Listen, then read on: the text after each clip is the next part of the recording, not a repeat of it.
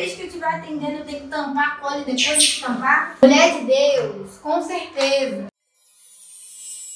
Cansei de me prejudicar, eu lembro. Uma história foi até engraçada. Eu tava no meu estúdio fazendo meus clientes, né? Na época eu não tinha base de saúde de cola. E eu lá, fazendo a aplicação, minha cola lá, largada, em pé, aí eu pingava. E aí pingava, botava, pingava e não tampava a cola, né? Eu fazia isso aqui, ó. Vou mostrar pra você. Como essa cola aqui já, já era, dá pra mim abrir aqui pra você ver.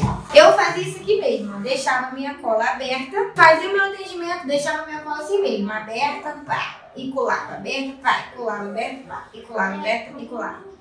Minha filha, a cola virava uma pedra rápida. Virava uma pedra e eu colava, colava. Quando eu fui tentar tirar a cola do negócio, cadê que a cola saía? Cadê? Eu desesperada, gente. Eu tava fazendo domicílio, era a única cola que eu tinha. Eu, mano, o que, que eu vou fazer? Por que, que essa cola tinha que ficar pedra logo agora?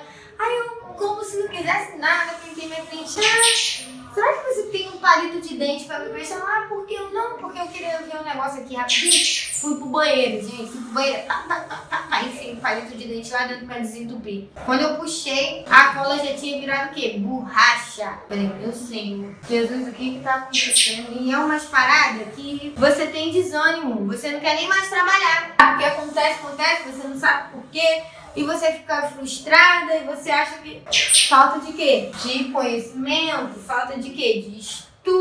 Então isso é muito importante, tá? Então eu deixava minha cola assim, aberta. Então toda vez que você pingar a gotinha na cola, ó, limpa, tampa e deixa lá. Acabou a gotinha? Pinga lá, abre, pinga de novo e tampa.